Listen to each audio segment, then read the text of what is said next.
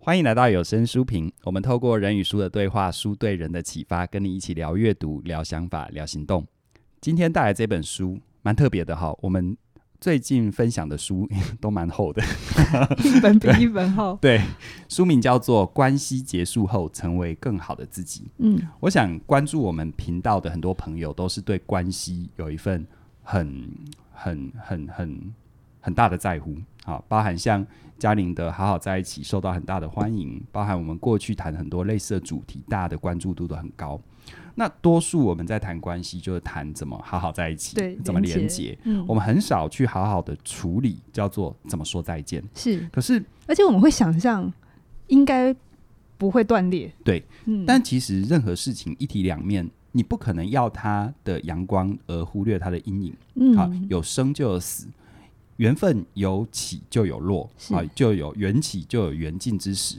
那在这样的状况底下，其实我觉得我们开始啊，我跟嘉玲都不约而同开始关注我们怎么去面对一些人生。比如说，你看孩子长大了，他是不是就要离家？是，他是不是就有一种关系的转变？是啊，就像啊，我猜对多数人来说，毕业典礼最有感的可能是国小吧？哦，对，啊，因为国小跟这一群人六年嘛，六年对不对？之后大概就没有这么。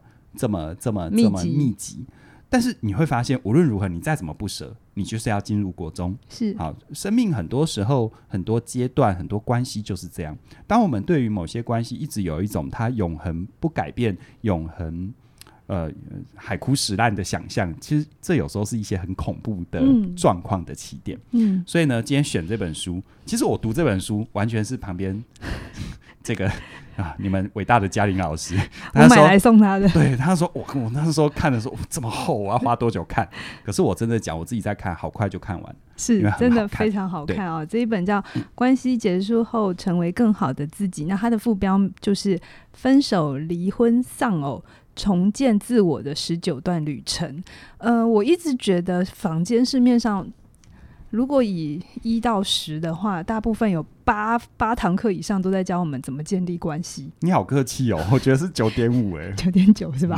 九点五啦，九点五。然后、嗯、呃，怎么跟别人连接，不管是朋友啊、职、嗯、场啊，或者亲密关系啊。哦，我想到了，谈到分离，往往就是一个比较负面的投射。比如说，怎么样吵架不会输？嗯，怎么样去谈判？对，而不是那种就是说，我们怎么好好说再见？是是是。然后呃，我想要讲一下这本书哦。我先说这两这本书的作。作者是两位婚姻治疗师，哈，由他们来讲怎么好好离婚，应该是还蛮恰如其分的。他们的实务经验非常的多，嗯，嗯，叫做布鲁斯费雪跟罗伯特艾伯提。好，那我觉得这本书当初最吸引我的原因是他的推荐序。你知道他的推荐序谁写的吗？哦，大师，大师维琴尼亚萨呃萨提尔。我想在台湾，要不就是阿德勒，要不就是萨提尔的信徒吧？哈、嗯嗯，对。那我开始念他的这个推荐序的第一段话，我觉得他的第一段话写得非常好。他说：“离婚就像一场手术，影响着我们每一个人的各生活各方面。我经常说，离婚的根源就在于你婚姻存续时候的状况。很多人在婚结婚的时候抱着美好的想象，会觉得生活会更好，应该吧？哈，只有傻瓜觉得不会这样，但是他还进去婚姻。” 那一定有别的目的，应该是有别的目的。嗯、那那他这边我觉得写得很好。他说，你在离婚的时候失望有多深，就取决于你期待里的这个想象，你期待里的生活里你想要得到什么，或是你一直觉得呃人生必须要有另外一半才有意义。嗯、对，然后呢，呃，这个萨提尔呃他在说，在他那个时候。关于离婚的书都是谈论各种问题，比如说怎么赡养费，嗯啊，呃呃那个教养那个叫什么呃，小孩抚抚养权，抚呃那个监护权，监护权，对对对。然后呢，以及那个怎么提出分手，嗯、或是分手后的这个历程阶段最激烈、最情绪最动荡的那个部分，大家都听过了，叫做。否认嘛，讨价还价，愤怒，然后犹豫，跟最后放下嘛。嗯嗯，这五个阶段，他说，可是很少有人去关注关于一段关系结束之后，不管他是情侣关系的结束，嗯、还是婚姻关系的结束，嗯、那个内在自我的重建。对，其实没有人讲清楚，大家都只知道会很难过，嗯，然后难过之后就会告诉你时间会治愈一切，要不就跟你讲下一个人更好，嗯，好，那这些东西其实大家都把那个内在破碎的过程，哈、哦，太简化了或太 rough 了，所以呢，那当时啊，萨提尔写这本就帮他写这个推荐序，哈、哦，就觉得这本书真的写得很好。那你们知道吗？萨提尔是什么时候写这个推荐序吗？大家猜猜看，我先说哦，我读这本书哦，它里面谈的很多的观念，它不仅是涉及到呃要分开来的两造双方，嗯。啊、呃，比如说有些有孩子，他还照顾到孩子的立场，而且你从现在的认知价值的角度读这本书，你会觉得它根本就是为这个现代人写的书，这个时代写的，就我们的此刻写的。萨提尔在最后落笔，就是他的这个推荐序最后落笔写说他在加加勒，嗯，就是加州哈。你你直接说时间嘛，你不要逼自己啊。一九八零九月，他在一九八零年的九月份写完这个推荐序，这意思是这一本书他真正成书是比这更早。对，他已经出版四十多年，他比我年纪还要大。我真我真怀疑这两个作者他们是穿越啊？他穿越，真的。哦，他坐时光机先观察我们在二零二二二零二二几年的这个现象，人，人们的关系状态。对对，然后他回去那边写这样子。我自己在读的时候啊，因为我这种书读太多了，所以我本来没有抱太大的期待，我真的完全冲着萨提尔这三个名，这这三个字我就买了。对。那时候大概就会觉得就是又一个加一嘛。对对对对，嗯、但是我必须说，他真的写的非常好，真的是我自己读的时候，很多时候有时候是想着个案读，有时候是想着自己的经验读，对对，然后你都会有一种很触动的感觉。嗯、我先说，呃，刚刚我讲的，我们一般人在遇到悲伤的那五阶段，大家都朗朗上口嘛，哈。可是其实你还是讲一下啦，再讲一下。我我很怕你说朗朗上口，然后你考我，然后我就。就讲不出来，很丢脸。哎哎哦，是是否认、嗯、否认愤怒、讨价还价、忧郁跟这个放下放下、哦。但是我觉得讨价还价跟愤怒它会同时，嗯，有的时候那个阶段并不是一定都长长这样，嗯、就是这几个阶段会，它会来来回回，来来回回这样子。嗯嗯、对，但是在这个作者啊，他把。呃，整个历程复原之后，他不是跟你讨论怎么提离婚哦，嗯，他就是你们已经离婚了，嗯，他的这个设定就是已经是发生完的事情了，好，所以如果你是那种到底该不该离的啊，你读这本书应该是还好，帮助不大。嗯，嗯，可是，我觉得他帮助啊，书名已经说完一切了，叫做关系结束后，嗯，好，成为更好的自己。对，然后他在那个离了婚之后，两边都确定做完这个决定之后，他再把。自我的这个重建分成十九个阶段，十 九个阶段，你知道有多细吗？我在读的时候，我都觉得哇，还可以这样分哦，就是已经超乎我的训练想象很远哈。嗯、那我今天先很快的把把这十九个念一遍哈，然后它其实是一个金字塔的这个形状，那我们后置会上，就是做一下这个作者这个。这个它有点像是金字塔，就是一块一块大石头叠起来，嗯、然后十九个一个金字塔。但是我今天不会把十九个阶段都跟你分享，我会选几个我自己读了很有感的哈。嗯、那它第一个阶段一样是否认呐哈，再来第二个是恐惧，第三个是适应，嗯、第四个是孤独，第五个是友谊，第六个是内疚，还有。Dash 呃斜线被抛弃，这两个是在一起的，然后再来是第七个悲伤，第八个愤怒，第九个放下，第十个自我价值，第十一个是过渡期，第十二个是坦诚，第十三个是爱，十四是。信任，十五是成长型关系，十六是性欲，十七是单身，十八是目标，十九是真正的自由。嗯，不是只是你的法定关系，或者是你就是这个没有隶属于某一个关系里的自由，嗯嗯、或是你有没有 讲到自由？在网络上看过一个笑话，精确怎么讲我忘了啊，但是大概的概念就是，女人都觉得自己离婚之后很惨，但事实上都会觉得蛮好的；但男人都觉得离婚之后很自由，但经过不到三个月就会变得很惨，这样子。Happy、嗯、as happy as a bird。哎、呃，对对对，就原本觉得 as happy as a bird 就跟鸟一样快乐，嗯、但是后来发现还是 as happy as a bird 就快乐个鸟了。哎、欸，你帮我提醒啊！对，我好久没讲这个 as happy as a bird。对对对对，好，那我觉得，嗯、呃，从那个否认开始是可以理解的啦，嗯、因为大部分的人交往或结婚，没有人是以想要分开来为前提吧？应应该没有这么。如果有这个状况，我觉得他是真的需要做一个长期的心理咨商，就是他内心有一些需求，对，可能依附关系有有状况哈。那我其实，在读这本书有一个比喻非常的打动我，所以我想要先跟大家分享，就是呃，这这两个作者他们的笔真的很好，我真的很少看到心理学家笔这么好的，就是那个呃用词简字这么好。他就说啊，两个人在一起啊，其实很像。一起搭一座桥，嗯，那桥呢会有什么？嗯、我们知道桥会有桥墩，嗯，桥墩就是就是桥墩，大家知道的，你不要担心大家的程度。and 桥面，我很鼓励大家用看的，我这边就是桥墩 and 桥面。嗯，那其实我们都会呃以为两个人建立好关系，就这座桥搭好之后就不变，嗯，可是其实不是，他会说关系你的两个人就像这座桥的两个桥墩。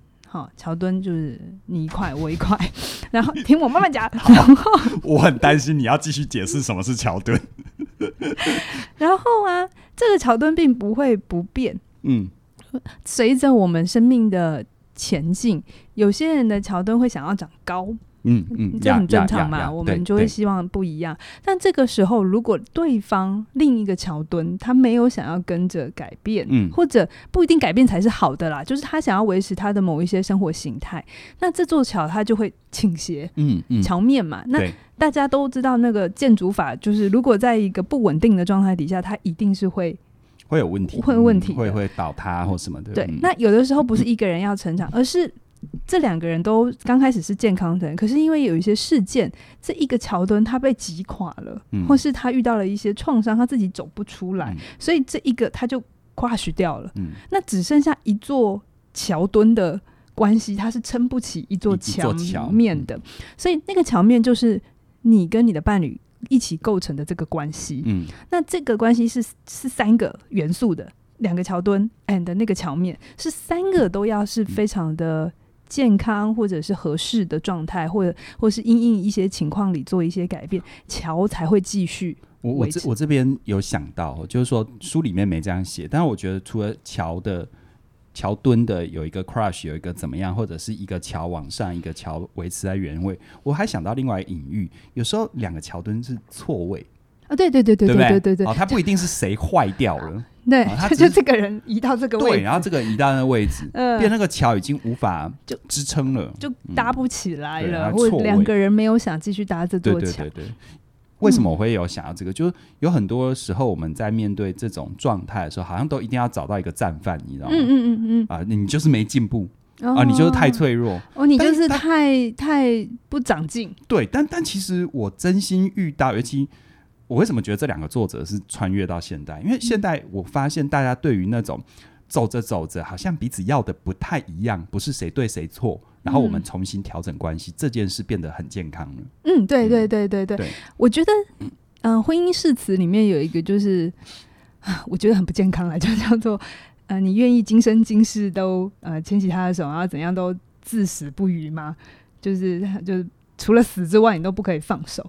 但是我觉得这里面有一种对永恒的想象，嗯，有一种对永恒的崇拜，觉得好像 forever 才是对的。嗯，可是所有生命的这个呃故事都告诉我们，其实很多时候永恒是奇迹，转变跟分离还有改变才是常态。嗯，嗯，对。当我们到就是抱着一个永恒的状态进到一段关系，你到底要的是这个关系，还是那个永恒？嗯。会不会你因为太想要永恒，其实你忽略了眼前更真实的状态？对，所以我非常喜欢这本书一开场啊，这本书一开场啊，他一开始就说：“现在你就是已经离婚了，然后不要再去讨论，也不要再去想为什么离婚这件事情。嗯”嗯、他说，很多人离婚的时候都很想要来一个尸体解剖。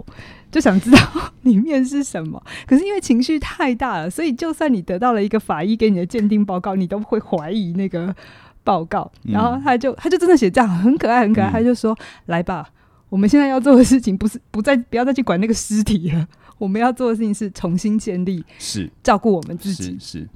那我觉得我很少看到有心理师这么直接的讲，嗯、说你一直去讨论那一段失去的关系，跟怎么把你重建起来是没有相关的。那很多人比如说啊，所以我们不要检讨，不是不是不是，是你要一边的呃建立，书里面写的很清楚，在每一个阶段你都会要去面对你自己，整理很多你过去没有处理的议题，所以你在这个整理的过程，不可能过去的那一段完全不会被讨论或者拿来做消化，一定会。可是跟你一直单溺在那一个关系为什么坏掉的讨论里，其实当你更该关注的事情是你怎么帮助自己慢慢的。成为更好的自己。嗯，好，大家庶民讲。那我今天特别想讲的事情是，呃，否认其实我刚刚已经讲完了嘛，因为我们就不想要得到解剖报告嘛。其实专注在解剖报告，其实你的内在就是你同时是受害者，同时也是在一个当一个警察，好像要找罪犯呐。对啊，对啊，你并没有回到。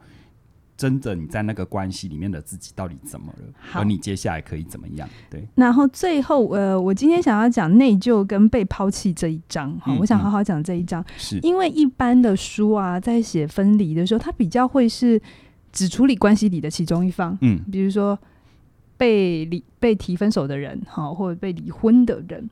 可是你想过，真的有那么纯粹的被分手的人吗？就是他只是是被告知这件事，可是，在关系如果要结束的话，并不会只有一方决定这件事。说白了，不是我突然睡觉睡一觉醒来，突然就不想跟这人在一起，这一定有前面很多前前后后，只是差别在于是谁先开口说这件事。对对对对，对。然后其实很多时候，我们的假设就是开口的那个人比较不会受伤。有没有？然后被分手的那个人，被离婚的那个人比较可怜，嗯，有没有？我们就会有这种想象嘛。嗯嗯、那很多时候写书的时候就，就大家还是比较同情弱者，所以就会去写被分手那里的很多的心情啊，嗯、你要怎么用啊，照顾自己啊，然后，然后甚至有时候会一起骂一下那个提出来的人。可是我觉得我非常喜欢这本书，它就是很中立的去说，嗯。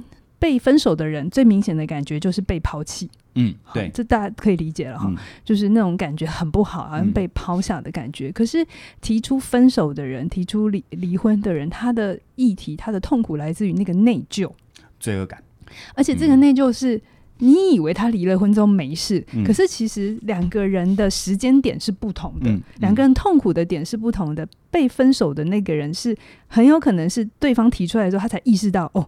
关系跟我想的不一样，然后原来我一直都觉得你可以，但你其实不可以，嗯嗯嗯、所以他就要开始处理这些失落感。嗯、可是啊，你说提出来那个人比较舒服吗？有时候不是哦，嗯、他是在更早之前，对，他就失落了。对，所所谓的邓慧文也写过的那个婚内失恋，失恋，失恋，嗯，就是我不管男女哦，也不要把性别放进来，就是他提出的那个人是在更早之前他就意识。这不，这继续下去不行，这个桥快要垮了。对，他可能试着要做很多的改变，可是对方可能有接受或没有接受。嗯、总之，他们的婚姻里一定有出过很多状况，好，然后也试着去处理，嗯、但他最后意识真的不行。嗯，好，那可能要结束，往结束的这个方向走。那他的心里可能是会有内疚的，对，因为他有可能也一样嘛，承诺过要一生一世。嗯、我相信在承诺的那一刻是真的。嗯，好，我一直觉得。真的不会有人那么无聊，就是知道这里面不好玩，然后硬要跳进来。好，一定是期待那个是好的事情会发生。嗯嗯、然后，但是他试过了，努力过了，然后意识到再这样下去真的不会更好。那他要提这个。那其实很多时候，我在很多学生里做教练也会遇到这个问题，就是没有人想当刽子手。嗯，对，都觉得当那个关系的加害人很。受伤其实是会受伤的，嗯、是很大的内疚，因为没有人喜欢自己是坏人。是，可是这个文化里去塑造一件事情，就是提出的那个人就是最早放弃的那个人。对对，对然后把分离跟放弃跟就是不负责任，对，通通都画在一起。对，那就会让人更不知道怎么处理分开这件事情。其实，在我们的文化里吧，如果在婚姻关系里哈，把离婚这件事情。他已经天然的，如果我们没有觉察，已经天然的贴上一个负面的标签。嗯、你看，我们对于离婚这件事情，我们有时候没有经过一些学习、训练或觉察，我们可能很直觉的，如果朝八卦的角度去想，就是啊，谁怎么了？有没有？谁对不起谁？谁对不起谁？好，那如果谁有问题？对，那如果没有，如果没有朝这个这么的八卦的角度，可能就会去想，那这两个人啊，一定是谁可能脾气不好啊，一定是谁怎么样怎么样怎么样？因为我发现我们都着重在归因，而没有回到这关系的本质是，如果两个曾经那么亲密的人在婚姻里走不下去，那不等于他们。不等于他们没有办法用另外一种形式相伴彼此的生命啊。对对。但是我看到更多的是两个人就就不适合了，就婚姻用婚姻把人框架住，只会造成更多的摩擦、更多的指责、更多的痛苦。是那个痛苦到最后是他们把原本的爱消磨了，变成是对彼此的恨。对。原本两个人用不同的形式可以好好的爱下去，只是不是用夫妻的。嗯。那搞到最后变这样。好，所以到这边呢，我们也想要来跟呃大家分享一件事情哈。嗯，那接下来听到这一段话，可能会有一些朋友会很惊讶哈。那可能有一些不要打警语？如果引发你的心理不适，不不不不之类的，可能有一些朋友会很讶异啊。那可能听完之后也会很多疑惑，嗯、但我跟凯宇。呃，决定还是让大家知道的原因是，等一下我们也会讲啊、嗯，就是我们已经在今年九月，呃，就是二零二二零二二年的九月，我们两个已经签字离婚了。对，没错，对，你没有听错，嗯，对，就是我们现在不是夫妻关系，对，对，我们是彼此生命当中。最好的朋友，然后事业的合伙人，呃、是是是。那有些人会很讶异啊，你们看起来不是好好的，然后看我们的有声书评，就是最喜欢听我们大吹狗，对，是有谁介入吗？或者是发生什么事吗？其实，呃，我想跟大家爬梳一下历史，但就是也、嗯、也容许我有自己的呃隐私权哦，所以我不会把所有事情都讲那么细。可是我大概让大家知道，呃，其实我们大概就是在两三年前。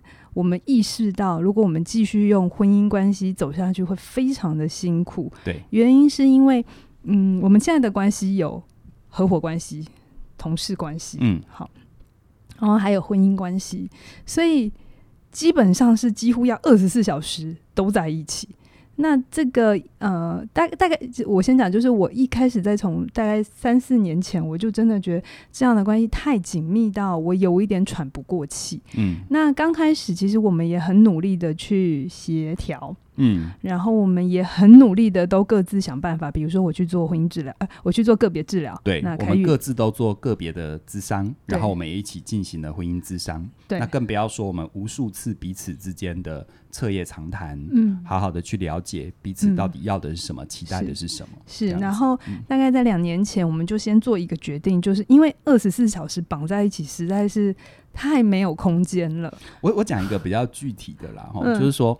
你看这种二十四小时绑在一起，也就是说，他没有办法去区分什么叫做生活，什么叫做工作，工作他的那个边界感已经没有了。那常常是，比如说，当他的心已经下班了，而我心里还在上班的时候，他的情绪我就会承接不到。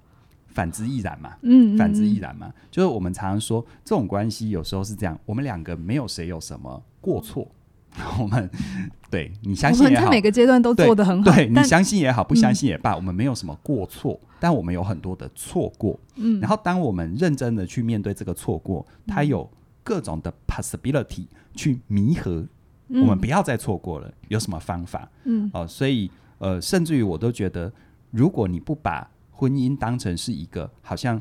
谁有问题的这种错误，我我我觉得它就是一种关系的形式，是，就像孩子大了离家，你不能说孩子就就就犯了什么错吧，对啊，对。啊，哦，或者是父母亲就就怎么样嘛，其实不是，那只是我们在那个弥合过程中，或许我们也因为我们受的训练，因为我们认知到关系是什么，我们也把离婚当成是其中一个选项，是是，对，当然不是最后就马上走，当然，我我想告诉你，而且是为什么我推荐这本书，就是。很多事情它都很多的历程，而且这中间没有办法一句话讲完。嗯。即便我们受这样的训练，也不等于我们不会遇到挑战。哈，呃，我记得我跟我父亲讲我们 要离离婚的时候啊，我觉得我父亲也很担心，他就很担心。不是跟他讲我们要离婚，是跟他们讲我们已经离婚。当然，父母一定有他的担心，可是我觉得我父母亲做的很好了。当然，他们遗憾，可是还是尊重。我在他们脸上看到比较多心疼啦，我觉得他舍不得你。都舍不得，我觉得都舍不得。对，但是我们也还是用别的方法维持。所以你觉得他要舍不得我？当然呢。其实我也有感觉，他蛮骄傲你的哈。那我我我父亲会有，我觉得应该也是很多人第一时间的直觉，就是你都学这个了，你为什么还做不好？就就这这应该，我不知道大家会不会有这个想法。这是不是又回到那个问题？就是就是好像大家对于好像要永远在一起才是一个。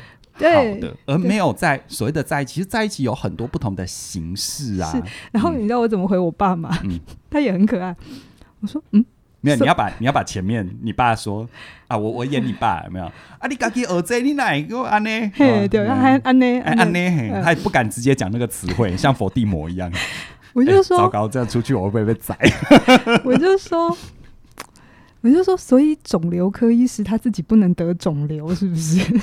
然后就不能得癌症这样子。然后我爸就啊啊，你你讲安尼嘛是有道理。对啊，你哪边要来讲话不会讲啦。他的原话是这样。然后，但我还是好好跟他解释啊，嗯、呃，但我相信老人家需要一点时间，因为在他们的世界里没有这个选项，嗯，比较少这个选项。嗯、那他们的世界没那么多资源。嗯啊，我觉得我们很幸运，所以这过程当中，我们也先决定，因为刚刚凯宇有讲，我们那个生活跟工作的界限是分不清楚的，嗯、所以我们就先决定啊，我们先分开来住，嗯、然后如果要在一起的时候，就好好在一起，对，好好在一起。其实大家知道你在打课程是吧？我的课程每一段都有我自己的心路历程，嗯、都是我的一个前进。好，嗯、然后那那这样的形式，这中间我要说，他有曾经好过，嗯，就是关系有变好过，嗯、我也觉得，哎、欸，好像找到一个新的平衡，可以了，这样子，那也带着信心跟勇气往下，但他还是会遇到一些状况，嗯、然后这样反复反复几次之后，我们就真的很认真的思考。我们要不要转换一个形式？对，就是我们还是很好的家人、朋友，而且是法定上我们还是有关系的嘛，因为我们是合伙人。对。可是我们不要再被框在这个夫妻关系里，那么的辛苦。嗯、对，而且你看，我们我们从认识到这一路走来二十年，二十、嗯、年，其实我我也才，所以你现在二十一岁，是不是？你要跟我讲这个？你这样会犯法，欸，讲不，不下去。你这样会犯法，欸。那你有没有考虑过，如果我按照你的比例的话，那当了 当年我认识你，我也才五岁，但是你犯法，我犯法，要来吗？我们在一起二十年了，对，那二十年其实，呃，如果以我人生的长度，其实我人生四十五岁，嗯，跟一个人这么认、这么深刻、这么亲密二十年，其实我人生找不到第二个，嗯，我觉得。我我我当时在思考我们的关系的时候，我就在想，我到底要的是什么？我我我如果是要坚持在一个彼此辛苦的状态跟框架，嗯、那我是不是等于失去了我生命当中最最宝贵的这二十年的相知相守？嗯嗯。那如果我换一个方式，事实上来说，嗯，就是我突然想清楚了，就是其实。重点不是关系的形式，重点是两个人真心的希望对方好。对，对其实这段时间我想过很多，就是我答应要给另外一个人幸福，嗯，可是我也知道，如果走向幸福这条路，最终的那个人不会是我，嗯、我应该还是要去鼓励他，对，去走那条路，对，而不是我坚持是我要给幸福。对，嗯，对我刚刚想说的就是说，呃，重要的是我跟一个人在一起。我是希望他快乐，嗯嗯嗯，对，我觉得这一点很重要。如果在这个框架底下，让他让我自己也都不快乐，他或许是一个可以认真思考怎么选择的阶段了。嗯，嗯那对，那哎，允许我整理一下情绪。嗯、我们其实讨论很多，要不要跟大家讲？嗯、然后最终我还是希望能跟大家说明。嗯、我想说一说我的心路历程，也许凯宇有不一样的心路历程哦。我其实，在我的成长阶段里，我一直觉得有很多人是我很好的典范。嗯，比如说大家都很知道，我很喜欢心理治疗大师亚伦。他其实，在他的很多的著作跟他的为人里头，让我看见一件事情：心理是不用是完美的。嗯，他应该更多时候是真实的，只有真实才能疗愈别人。嗯，所以在他。处理他跟他太太的死亡的那个那个那个阶段，他也把他的历程全部写在书里，哪怕是最不堪、最私密的事情，他都写了。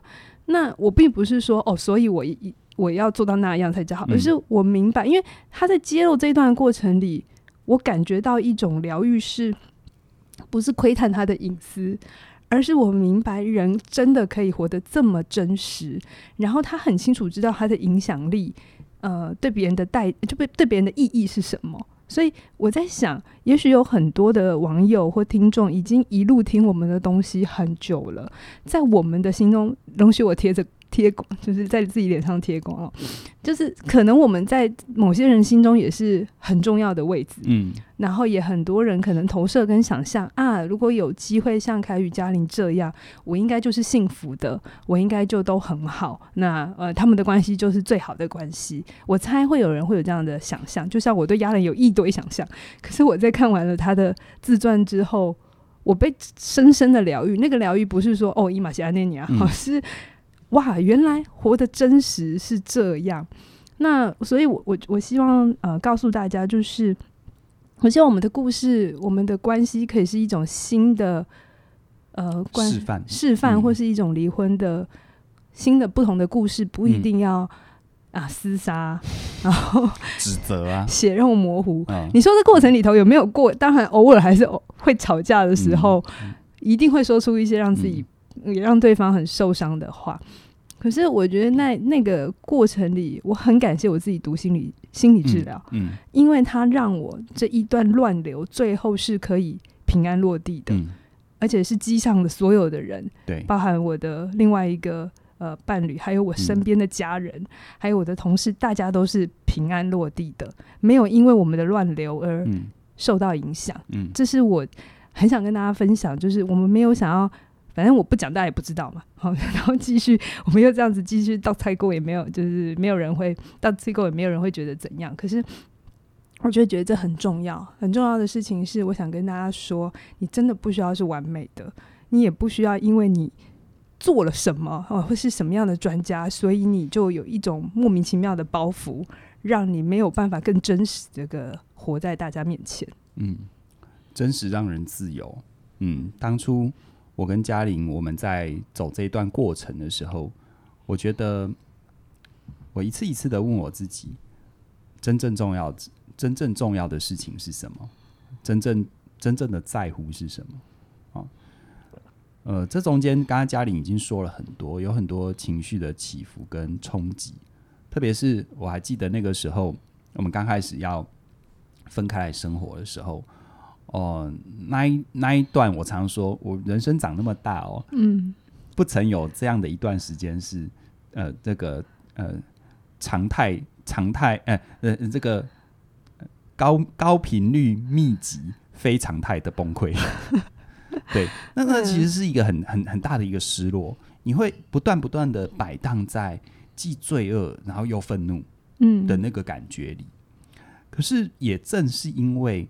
刚刚嘉玲说的哦，因为我们有这些专业，我学了这些，我觉得我并没有停留在好像社会大家对我们的期待，嗯，我们所谓的完美想象，我其实从来就没有这样子。我只是回到我学这个，我在这里面所感受到，我所接受到的那份滋养是什么？不管是任何一个大师，不管是我以前接受的训练的导师们，我看过的书。甚至于，我那一段时间最常回想到的是，我在陪伴很多朋友的时候说的话，我录的内容，我一再一再的指向一件事，其实真实才会让人自由。嗯，真实才会让人自由。虽然迈向真实的路，它不会是最舒服的。我们选择无所作为，我们选择不改变，那是会舒服，但那不会让你自由。嗯、所以。对我来说，为什么跟大家说？我觉得它只是我真实的一部分。嗯，好，那我希望我我我自己的感觉是，其实我们的时代已经不一样了。不管你在关系里面遇到什么样的波折啊、嗯呃，遇到什么样的状态，其实我们的时代，尤其我很我很庆幸我们在台湾，嗯嗯，他很支持我们做很多关系形态的选择。是是是。好我难以想象，如果我们在别的文化圈会怎样。嗯嗯，那所以我一直觉得，像我们私底下聊的时候，在聊这一集我们要怎么跟大家分享我们的状态，我一直觉得说，我们可不可以变成是一种示范？我有时候讲典范有点太拖大了啊，我觉得是一个示范。其实关系本来就有很多不同的 possibility。嗯，我们是不是可以放下什么是好的，什么一定就是好的，什么一定就是不好的这种这种二分法？嗯，我觉得很粗暴。嗯，嗯，就像对不起，我刚刚真的很有感觉。就像当我跟嘉玲，我们确定我们不以婚姻的形态走下去之后，我看待他，因为我们之间已经没有了契约，嗯，至少婚姻的契约。我在看待他，我在真心的做为他好的事，在真心的。承接他的情绪，真心的、真心的哦，观察他生活中缺什么，送他礼物。我觉得那份爱变得更纯粹了。很对，不是因为角色，对不对？对，不是因为角色。我我我对你，就是我此刻已经对你没有在这方面的义务了啊。是是，但是我还是愿意做这些。其实这也是我最有感的。那也许我们之后再用别的形式跟大家分享，嗯、就是。关系结束之后，我觉得没有停止，嗯，感受还是在流动，然后还是在感受。哎、嗯，奇怪，对啊，为什么以前在婚姻里我做不出来？然后那一刻有点小小的被嫌弃。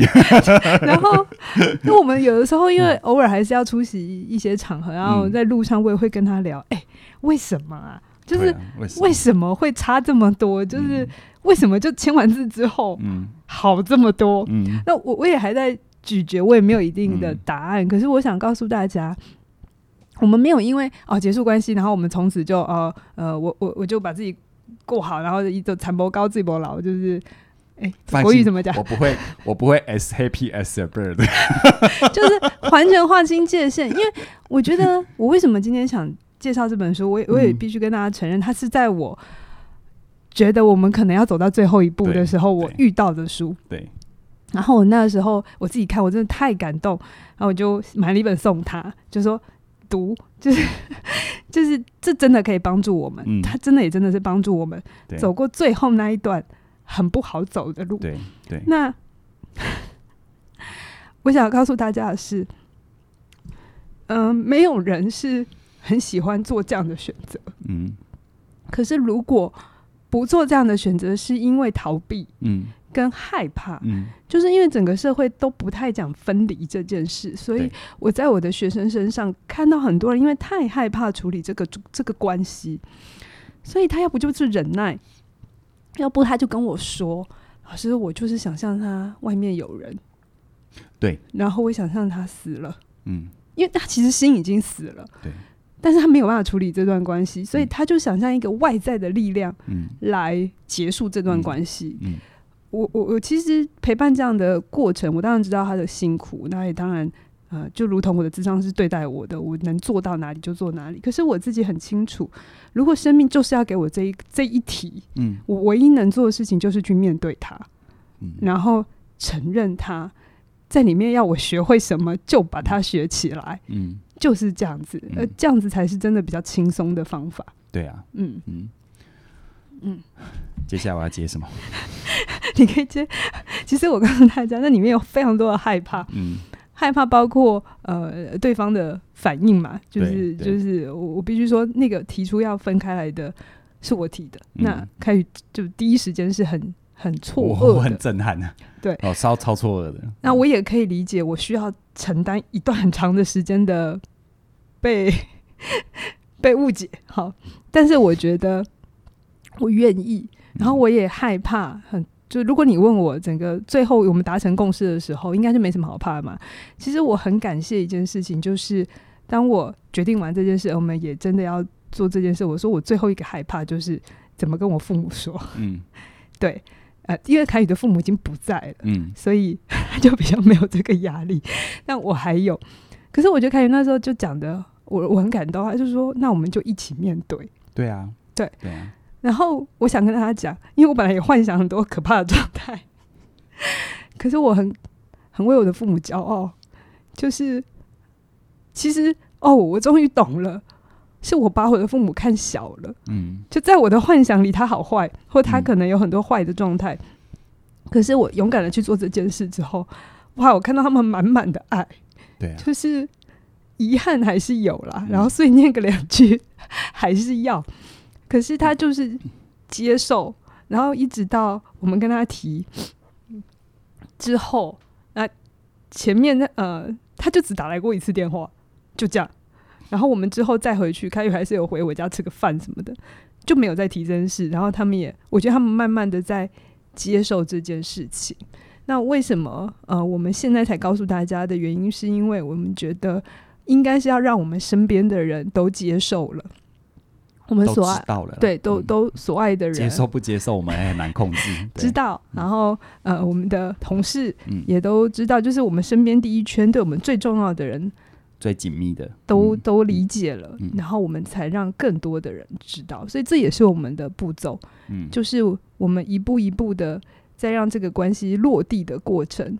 我们真的求的事情是彼此都还是要是好的，而身边的人也要是好的，不殃及无辜，嗯啊，所以这也是呃，虽然我们两个没有小孩，可是我觉得看这本书，呃，很多人。离不了婚的那个纠结是在孩子。嗯，我真的觉得你可以读这本书，会给你很大的帮助。对，其实我呃，在这过程当中哈，就是虽然当初提分居是嘉玲提出来，但是我觉得在这过程当中，我很感谢我人生的滋养，还有我人生有这么大一部分是跟家里一起成长，所以在那一刻。在那一刻，那个那个难受是有的，但是我很快想到，就是，嗯，在这里面，在这个关系里面的我怎么了？嗯嗯，啊，我怎么了？那当然，这中间有很多过程。我觉得后来，我们不仅是坦然的面对，而且。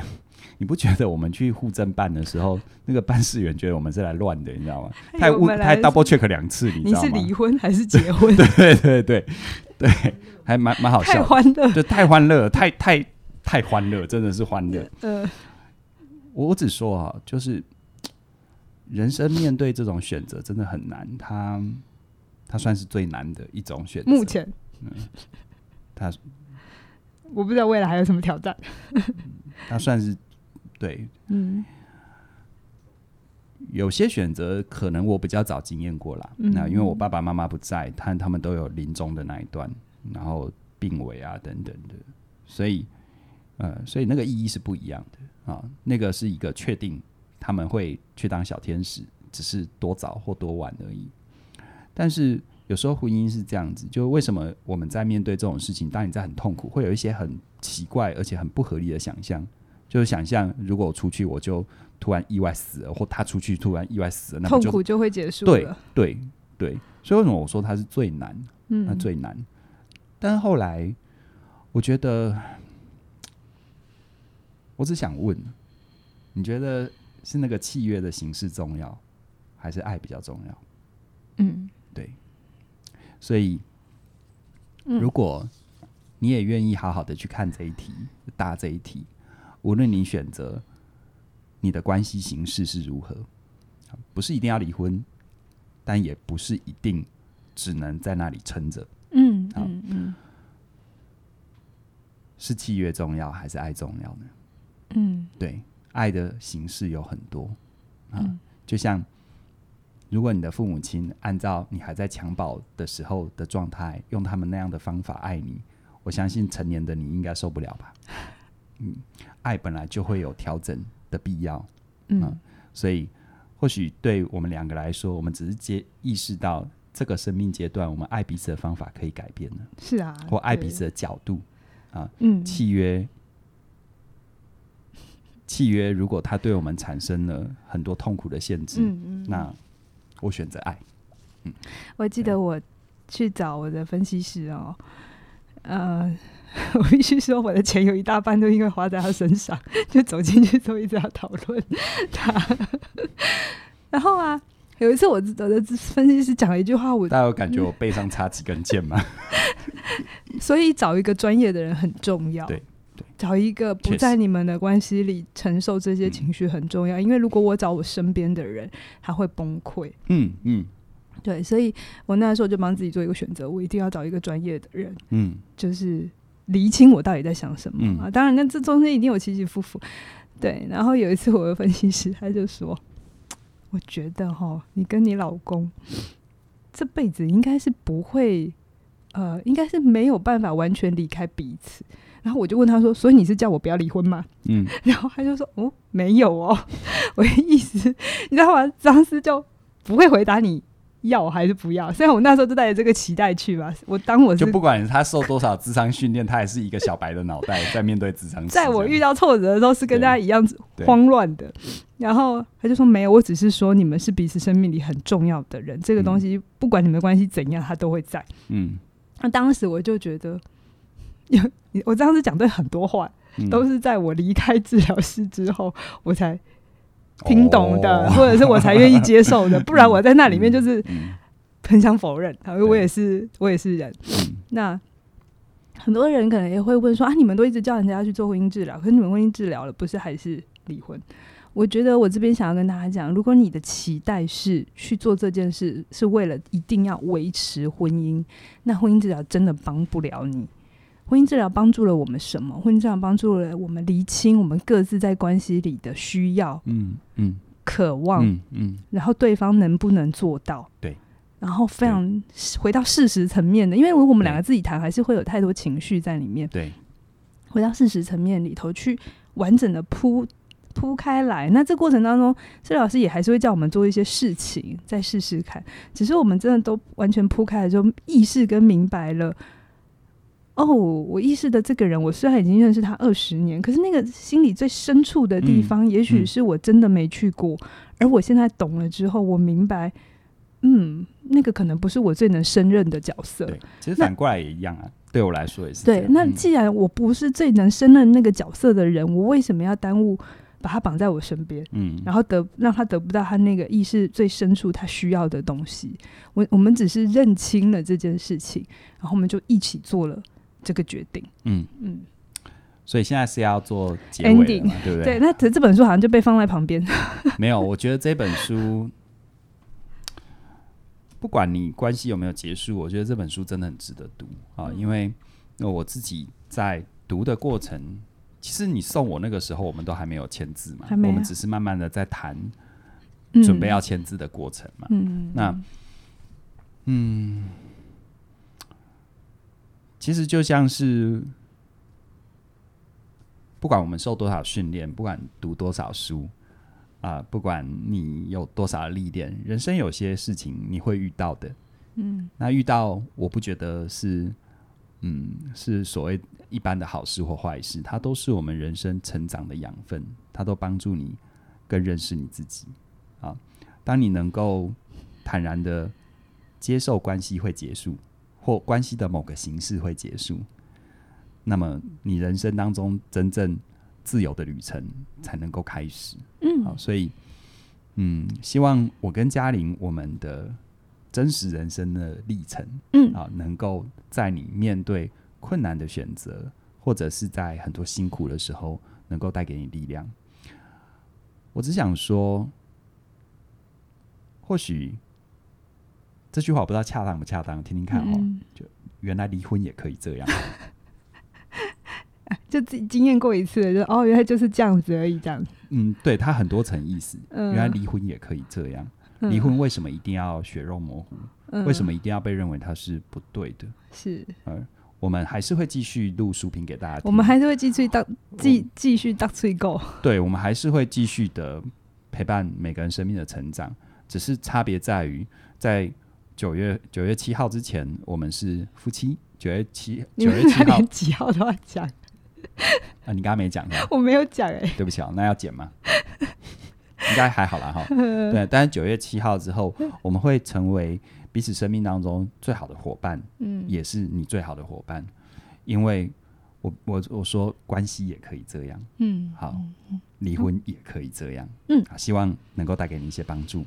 好那今天就到这边喽，期待未来继续推出更多更多更精彩的内容，容还是由嘉玲 凯宇担纲为您服务。好喽，拜拜。拜拜。你以为要结束了吗？其实那天录影因为情绪太满，有些话来不及说，所以我后来补录了一段话，想要送给凯宇，也送给我自己，也跟大家分享我最真实的心情。嗨，凯宇，谢谢你这二十年来陪伴我成为一个真正成熟独立的大人，是你一路以来的支持还有示范，我才能从一个没有自信、讨好的小女生，长成今天的模样，做着喜欢的工作，每天都觉得很满足。尽管我们不能再用夫妻的形式继续守护彼此，但我很庆幸陪我走这段路的人是你。这世界上没有人比你更适合带着我学会思考、界限还有远见。为了让我们都有更大的空间去探索，我们选择了分离。最后这段路不容易，我们走得很辛苦。但我想告诉你，在结婚的那个时候，我听说过爱，但因为你，使我能在离婚的时候相信了爱。原来爱有很多种可能，爱是更大的包容，还有祝福。祝福你也祝福我，都成为更好的人。我和我的家人永远会是你的家人，嘉玲。